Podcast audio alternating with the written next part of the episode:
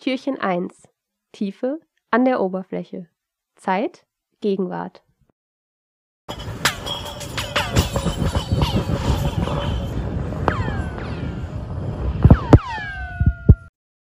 Ein frostiges Hallo und herzlich willkommen bei unserem Eiskern Adventskalender.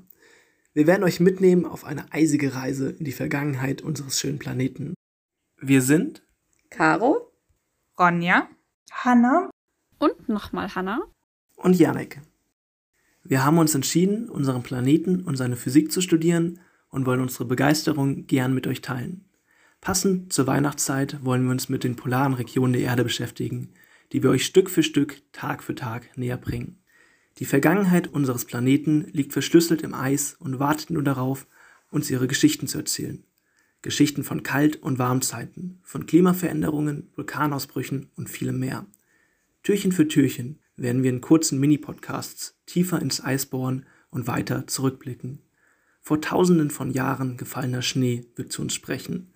Tiefgefrorene Luftbläschen werden uns aus längst vergangenen Zeiten zuwispern. Wir werden lernen, wie dem Eis die Geheimnisse entlockt werden können. Wir werden Menschen treffen, die uns von ihren Erfahrungen mit Eiskern und Klimaforschung berichten. Und wir werden es wagen, mit unserem Wissen zur Vergangenheit einen Blick in die Zukunft zu werfen.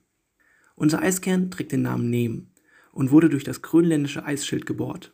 2537,36 Meter tief bis zum Felsbett.